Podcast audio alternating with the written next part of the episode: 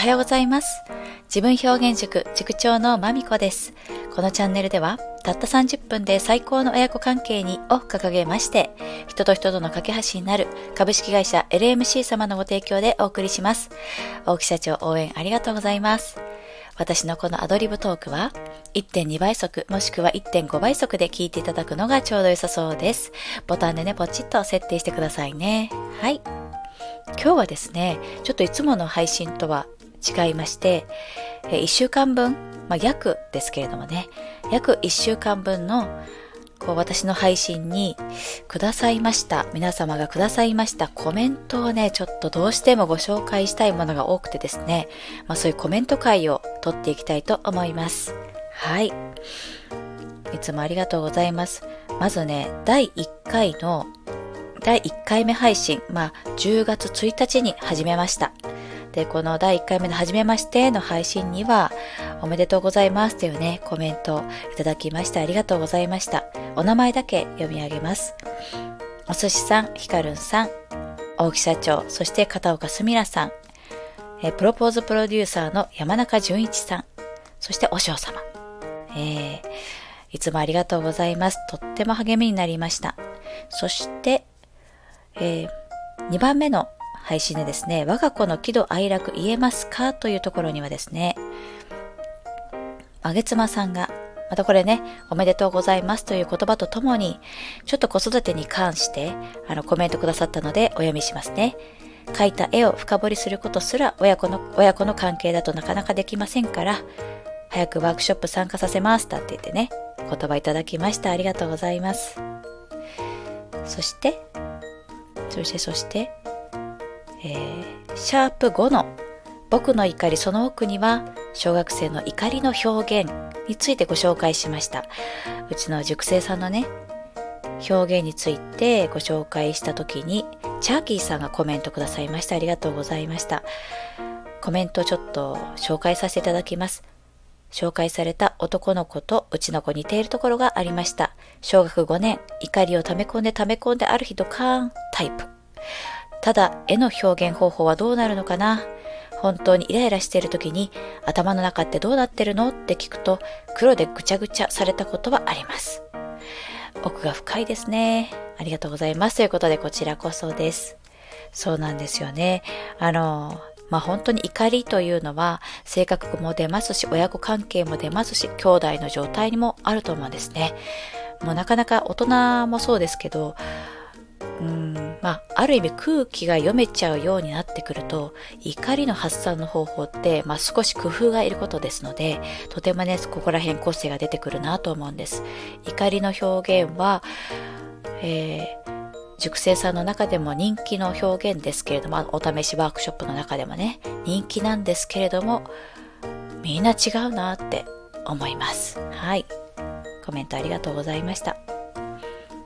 そしてそうそう。そのこの1個前の配信のシャープ8ですね。8シャープ8についてねとってもねまあ感動的なコメントをくださった方がいらっしゃいましてこれシャープ8の本編のところではなくてシャープ8は私と私の娘まあ、10歳、小学5年生の娘がですね、まあ、人生というお題に対して、まあ、絵を描いて表現して、それをスピーチしてというところまでは本部、本編でご紹介しましたと。で、袋閉じとしまして、その私と娘との会話、まあ、あの、30分のたった30分でってやってる私ですから、一回この親子の会話、どのぐらいか撮ってみようというふうにね、娘の了承を得て撮っていったところ、まあ、結果23分だったんですけれども、うん、よしと。で、その23分の中で娘が自分の心の内をね、私の質問とともに吐き出していってくれたよっていう、そういうね、まあ完全にリアルな 録音状態のものを貼っておりまして、で、そこまで聞いてくださった方がいらっしゃるんですよ。さらにですね、コメントをくださいました。はい。ちょっとコメント、あの、とても感動したので紹介させてください。タカランさん、ありがとうございました。気づきを伝えるアラフォーパパさんということでね、配信なさっている方です。え、大切な対話を聞かせていただきありがとうございます。自分を表現していくとても良い場面を聞かせていただいたと思います。内容については私からどうこう言及するつもりはないですが、とても考えさせられました。対話の形、質問と表現の空間がいい。私としてはこの収録聞く人は倍速ではなく、言葉の場も含めて等速で聞いてもらいたいと思います。言葉の強弱やペースが変わるところに深みがあります。あと、一度等速で聞いて二度目を2倍速で聞きながら、マミさんの投げかけを聞いていました。なぜどうして何がどう思う ?5W1H の質問が18回。〇〇っていうこと？逆に〇〇だと例示や具体例、イエス、ノーの質問が約8回。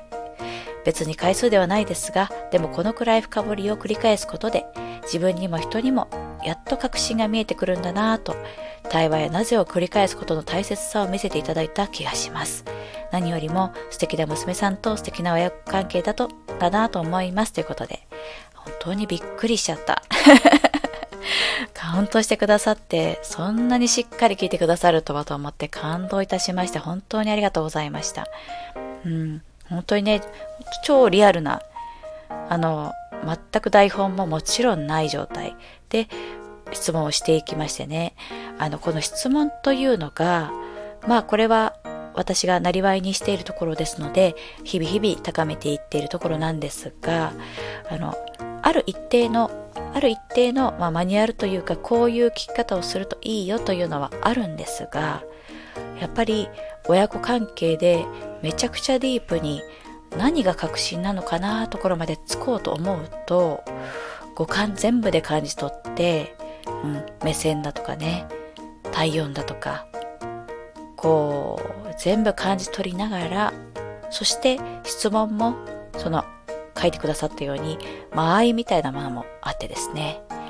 うん、彼女が何かを話したいその瞬間に私が言葉を差し込むだとかをためためらうというかちょっとじーっと観察するとかね、あの、録音しているんですけれども、沈黙というのを恐れずに、そう、沈黙を恐れずに、えこう少しずつ聞いていくということをやった結果、こうなったっていうのがね そのまま伝わってくださ、伝わって受け取ってくださって嬉しいなとか思いました。はい。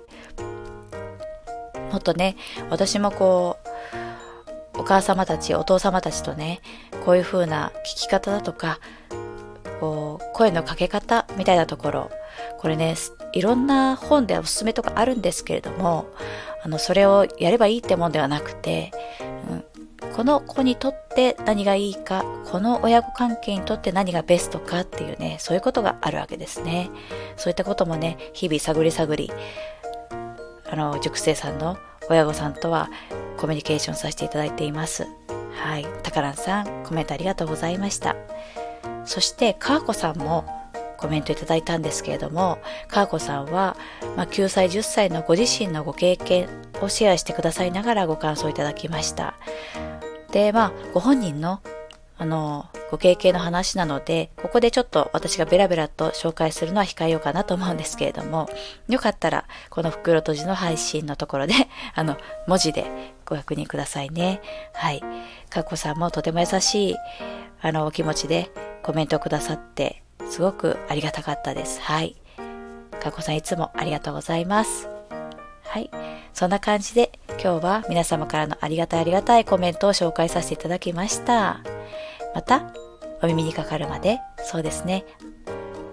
今日ね、実はですね、まあ、トラブルがあって、この配信は、本当はね、昨日やるつもりだったんですけども、ちょっとマイクの調子がどうしてもおかしくて今日になっちゃいましたという感じなので、今日分の配信はこの後また続けてお届けしたいと思っています。はい。ということで、またお耳にかかるまですぐですね、お元気でお過ごしくださいね。ありがとうございました。